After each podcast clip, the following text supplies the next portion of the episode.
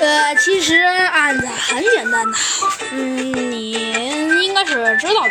我家呀，确实很有钱。我家呢有一个孩子，这孩子呃性格呢差不多随我，没什么不好的。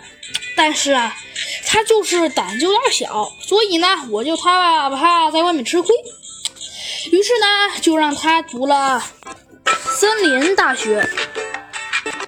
但是啊，森林大学呢，虽然说全校的呃纪律还是很好的，但是呢，他却前几天与一个人发生了争执。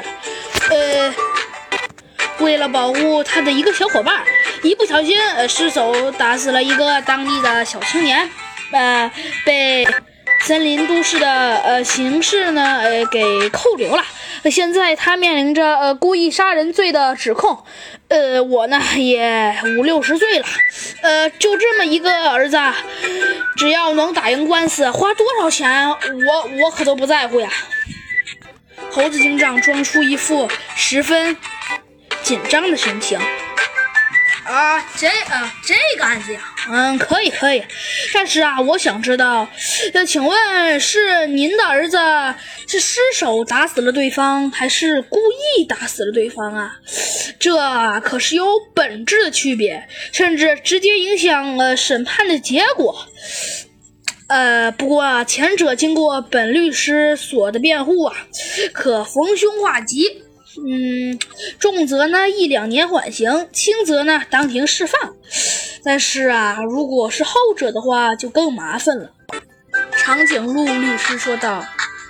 这时啊，扮演保姆角色的小鸡墩墩开口了：“呃，就是就。”就是后者呀，所以我们才来拜托你呀。只要能救出，我就能能救出，呃，这孩子，不管花多少钱都没问题。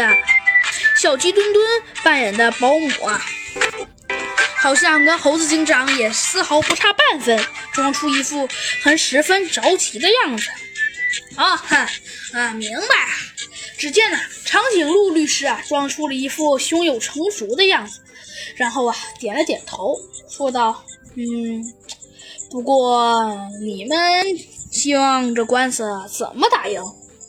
猴子警长做出了一副十分肯定的回答：“呃，当然是无罪释放了。呃，还要树立我儿子见义勇为的良好形象。